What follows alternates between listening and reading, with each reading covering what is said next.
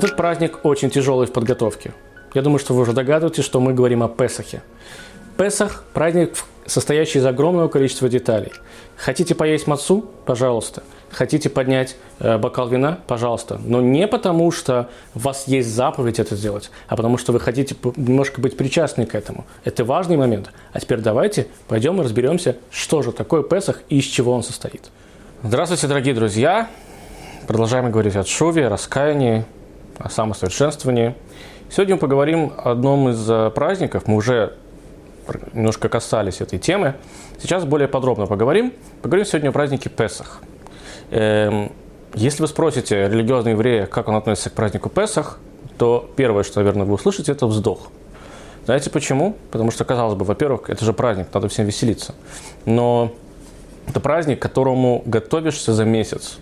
И нет, если вы подумали, что все ходят, выбирают подарки, как, знаете, там 31 декабря, да, все бегают по магазинам. Нет, не ходят покупать подарки. Ходят покупать еду, посуду и все, что необходимо к Песоху. Сейчас подробнее к этому еще вернемся. Но, по большому счету, конечно, все мы любим праздники. Праздники у нас – это вещь э, главная, она, собственно, народ составляющая. И Песах – это праздник свободы. Песах, если быть вкратце, это праздник выхода евреев из Египта, то есть праздник освобождения евреев от рабства, египетского рабства, от фараона. И очень много постоянно говорят, Песах – это свобода, свобода, свобода, свобода. Как проходит этот праздник? Начнем с самого простого. Центральным моментом праздника Песах является седер, пасхальный седер. Если перевести с иврита, то получается порядок, пасхальный порядок. То есть, как обычно, помните, мы уже обсуждали, как обычно происходит трапеза в субботу, либо в обычные праздники. Э, мужчина приходит из синагоги, делает кидуш, да, приносит благословение над стаканом вина, э, освещает праздник либо субботу, затем они омывают руки, и все, да, включая там сидящих за столом, и, собственно, начинается трапеза. Пасхальный же седер, он отличается от всех остальных ночей. Во-первых, это происходит действительно ночью, вечером. И, чтобы вы понимали, там не просто люди приходят в синагоги, делают кидуш и начинают есть. Первое, что действительно они делают после того, как они возвращаются из синагоги, это даки душ. Но после этого начинается абсолютно непонятная история, абсолютно для тех людей, которые впервые, для них это, наверное, сумасшедший дом. Есть определенный порядок, то, зачем, э, что делается. То есть, во-первых, много чего едят горького, потому что хотят напомнить себе о той горечи, которая была в рабстве египетском. Потом едят, естественно, мацу. Маца – это один из центральных моментов. Это тот скудный хлеб, так он называется, да? Которые ели наши предки в стране египетской. Пока, если честно, доходят до трапезы, может пройти, ну, в среднем, может быть, час или полтора до самой трапезы. До этого съедят мацу, до этого съедят э, лук либо картофель, поедят соленую воду, выпьют несколько бокалов вина и начнут трапезничать только через час-полтора. Нет более этого. Можно, конечно, сделать быстрее, но вряд ли. Почему так долго? Потому что читают Агаду. Называется пасхальная Агада. Агада – это собрание из нескольких кусочков текста, писания, в том числе рассказов евреев э, выхода из Египта, в том числе про египетские казни, в том числе про э, всяких мудрецов, которые в свою бытность когда-то праздновали праздник Песах. И поэтому, пока ее все прочитаешь, честно говоря, там очень долго и бывает иногда, к сожалению, нудно. Если хотите сделать это весело и интересно, спросите меня как. Я считаю, что я как раз таки могу это сделать. Ну, это небольшое отступление. В любом случае, это огромный кусок текста, его нужно будет прочесть, обсудить и обговорить. Другими словами, э, это не абсолютно мы всегда говорили, да, что евреи, э, сидя за столом, они не просто празднуют там, да, то, что называется, об, обмывают праздник. А в Песах тем более это не так. Это очень символичная история. И, если честно, я вам скажу так, что для меня Песах – это, да, тяжелая подготовка к празднику, но это, наверное, самый семейный праздник. Спросите любого человека, так вам ответит. Это один из самых семейных праздников, которые существуют у еврейского народа. Почему? Потому что принято собираться за столом всей семьей, принято обсуждать тексты, которые будут прочитаны, принято вызывать интерес у детей, что тоже немаловажно, это центральный такой момент в пасхальной Агаде, что дети должны вдруг понимать, что что-то происходит не так. Ну, самый простой пример, как еще раз говорю, да, обычно делают кидуш, потом едят хлеб и начинается трапеза. Э, и ребенок привык к этому, когда он уже находится в сознательном возрасте, он начинает думать, что сейчас будет кидуш. После этого папа или мама, знаете, что они делают? Они не едят хлеб, они едят горькую зелень вдруг. И ребенок должен пойти и спросить, что происходит вообще, почему это. И отец начинает объяснять. Отец это некий такой ведущий пасхального седра. В любом случае, самое прикольное здесь – это семейный праздник, действительно семейный. Принято приглашать гостей туда и все остальное, но это не только праздник твой и Бога, это праздник твой и твоей семьи, твоей супруги, твоих детей, твоих родителей, кого угодно. Твоя семья. То есть это праздник не только вертикальный, он еще и горизонтальной плоскости. Однако же, если вы думаете, что мы э, так каждый вечер проводим подобные празднества, нет. Самое сакраментальное в этой истории в том, что в Израиле пасхальный седр проводится в первый вечер, и только в первый вечер. В, за границами земли Израиля он проводится два вечера подряд. Все остальные дни они проходят, праздник идет 8 дней, они проходят обычно. Нет такого пасхального седра, люди возвращаются домой и едят обычную трапезу, как в шаббат. Кидуш, надламливают хлеб, ну не хлеб, а мацу в данном случае, и происходит трапеза. Если копнуться немножечко в сам порядок этого седра, то, например, центральным моментом является, очень любимым моментом, наверное, многим, является э, история про четырех сыновей. Принято считать, что за пасхальным седром собираются четыре сына. Праведник, невежда, не умеющий задавать вопросы, и грешник. И каждый из них задает вопрос, разные вопросы, что происходит за этим пасхальным столом. И каждому из них – отец, либо ведущий этого пасхального седера, он должен ответить на эти вопросы, ответить согласно, достойно его э, уровню этого человека. То есть, если грешник тебе задает вопрос, то ты отвечаешь ему как грешнику. Немножечко с назиданием, немножечко с наездом таким, но объясняешь, что происходит. И, и здесь есть очень прикольный момент, что принято говорить, что есть еще некий пятый сын, то есть пятый человек, который вообще не представляет, что такое пасхальный седер. Он вообще не знает, что такое иудаизм, и он вообще не знает, что такое э, вера в единого Бога. Где-то он ходит сейчас по улице в данный момент, пока мы здесь сидим и празднуем. И дай Бог, чтобы таких людей с каждым моментом, с каждым годом становилось все меньше, меньше, меньше. Но они существуют, они есть. И здесь мы плавно перетекаем в следующий очень интересный момент пасхального седра. Принято пасхальный седр справлять не только дома, но сегодня вы можете повсеместно, если вы захотите, вы окажетесь на праздник Песах практически, наверное, в любой стране, сможете найти общественный пасхальный седр. Это что-то новое, это абсолютно новый формат. Эм, то есть это вы не сидите дома, это не только ваши члены семьи, это какой-то ресторан, это какой-то зал, где специально подготавливается кошерная еда на Песах, а это отдельная тема, мы сейчас об этом поговорим, э, где специально э, какая-то программа продумывается, и туда приходит ведущий. Я, например, имел честь в своей жизни несколько лет ездить в один и тот же город и проводить э, подобные пасхальные седры, где собиралось от 150 до 200 человек периодически. Сегодня тоже этим занимаюсь, немножечко уже с другим контингентом, но все же. И всегда ты каждый раз относишься к этому празднику. Одно понятно, что одно дело, когда ты сидишь дома со своими домочадцами, другое дело, когда ты не знаешь людей, и есть там люди, которые абсолютно вообще не представляют, что происходит. А есть люди, которые уже бывалые, то, что называется. И там происходит пасхальный седр. Он может проходить час, два, три, в среднем два с половиной, три часа может проходить, включая трапезу, которая непременно присутствует, потому что, всегда, как говорится, в еврейских праздниках нас хотели уничтожить, давайте сядем поедим. Поэтому мы всегда хотели, всегда едим, не переживайте.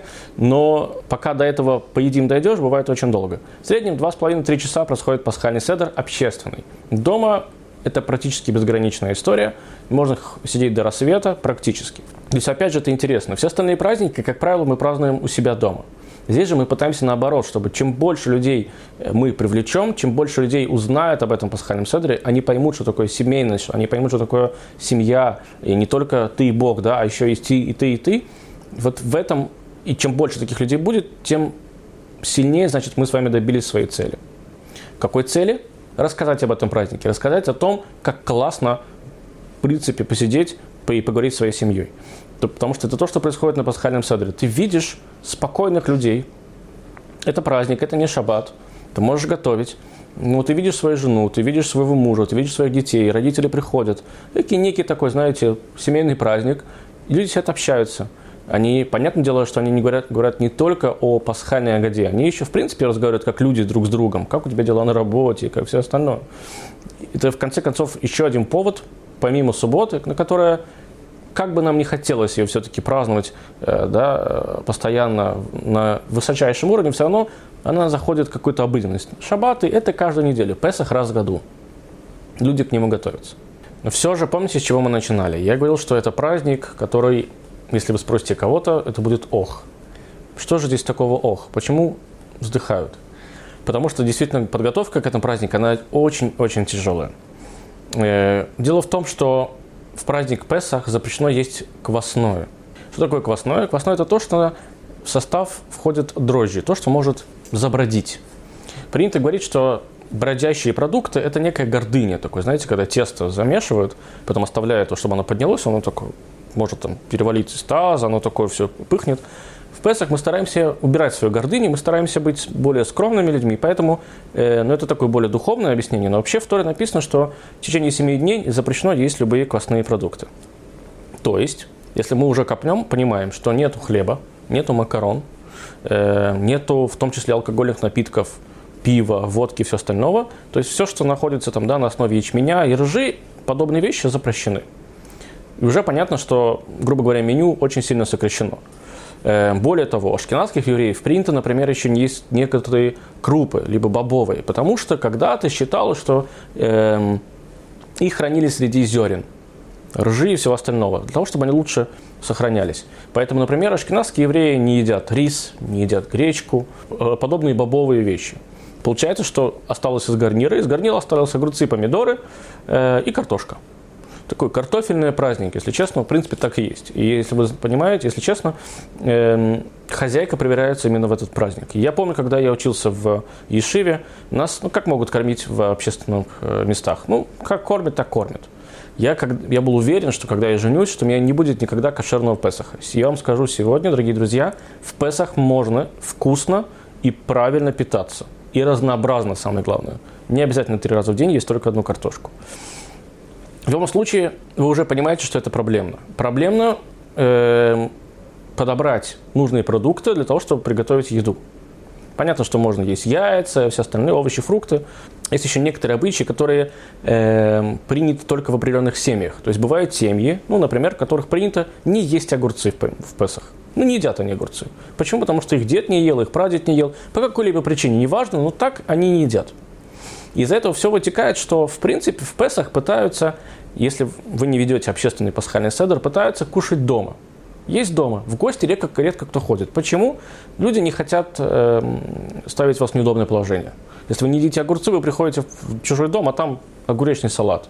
Да, там, там огурцы, здесь огурцы, там, не знаю, огурцы с курицей, огурцы с картошкой, везде огурцы, вам, получается, нечего есть, потому что у вас принято не есть данный продукт. Вас не хотят ставить в неудобное положение, но по большому счету, если вы знаете вкусы да, вашего друга, и вы знаете, что он у вас дома в любом случае сможет есть, можете его позвать. Пойдет, не пойдет, не принято, по крайней мере, не обижаться на людей, которые отказываются идти в гости. Не потому, что у вас невкусно, а потому что все понимают, что у каждого свой, свои заходы, грубо говоря. Эм, и то есть первое – это меню. Второе – принято ту посуду, которую в течение года используют для квасного – хлебница, кастрюля, в которой варят макароны, принято такую посуду тоже не использовать. Почему? Потому что даже если самая маленькая частичка квасного осталась хоть на каком-то сосуде, хоть на какой-то стеночке, это запрет. По еврейскому закону это запрет отсечения души. То есть человек перестает быть человеком. У него забирают его душу. Он может продолжать жить, но в древние времена он, говорят, что даже умирали люди, но то есть ты живешь и становишься просто роботом неким таким. Ты бездушевный, без души. Бог забирает у тебя за этот запрет твою душу. Страшно, наверное, звучит, другие, но не переживайте, это не... Бог тоже добрый, иногда я думаю, что там можно попросить прощения, все вернут. В любом случае стараются максимально оградиться от этих вещей. То есть получается, либо то, что называется откашировывают, мы скоро об этом с вами поговорим, то есть переделывают из обычной посуды в пасхальную, либо, что чаще всего все делают, сегодня достаточно доступно, э, идут, грубо говоря, в какой-то большой гипермаркет и покупают отдельный набор пасхальной посуды. Вплоть до ножей, вилок, э, поэтому это очень такой пластиковый э, праздник, потому что ну, дешевле купить пластиковые тарелки и все остальное, э, да, и плитки – закрывается кухня, абсолютно запечатывается, достается электрическая плита, такая, знаете, однокомфорочная, через розетку, и на ней готовится. То есть вся кухня, абсолютно вся кухня превращается в пасхальную. Либо вы ее такой делаете, превращаете, то есть откашировываете, называется таким языком, либо вы просто покупаете все новое. Согласитесь, весьма-весьма непростая история. Потому что, э, что значит, есть, конечно, богатые дома, где есть две кухни, они закрывают обычную кухню и в Песах открывают пасхальную, и все. Это идеальный момент. Но обычно мало кто так живет, к сожалению. Поэтому приходится отмывать все, что у вас есть на кухне. Вы знаете, сколько жира на кухне за год, как бы вы ни были аккуратными, остается на полу, по застенками там и сям. Это все вылизывается, это буквально все вылизывается. Кроме этого, вылизывается вся остальная квартира. Дети, дай бог здоровья и счастья, имеют свойство ходить с печенками по всей квартире и есть даже в туалете. Поэтому убирают все, что возможно, и везде принято перестирывать вещи. Это огромный, огромный, точнее, назвать это э, генеральной уборкой, это никак не назвать. Это больше, чем генеральная уборка. Это генеральная уборка в 10 раз. Поэтому, согласитесь, это весьма хлопотная история. Но в тот момент, когда вы все это подготавливаете за месяц, вы купили продукты, вы закрыли кухню, вы откашировали, не знаю, у кого как, и садитесь за стол и делаете кидуш, вы видите довольные лица детей, родных и близких, это того стоит.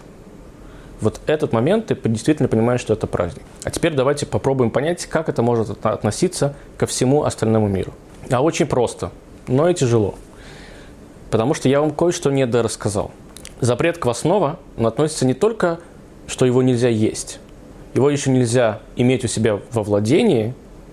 И поэтому, например, кстати, еврейские э, мудрецы придумали очень интересную вещь, как продав, продажа хамца. То есть, ну, представьте себе, если вы, дай бог, директор огромного завода алкогольного – и вы, а вам в Песах нельзя иметь этот завод у себя во владении, потому что у вас там ячмень и все остальное, там водку делают, э, коньяки, все что угодно. Что же, вы должны от этого отказаться, получается? Нет.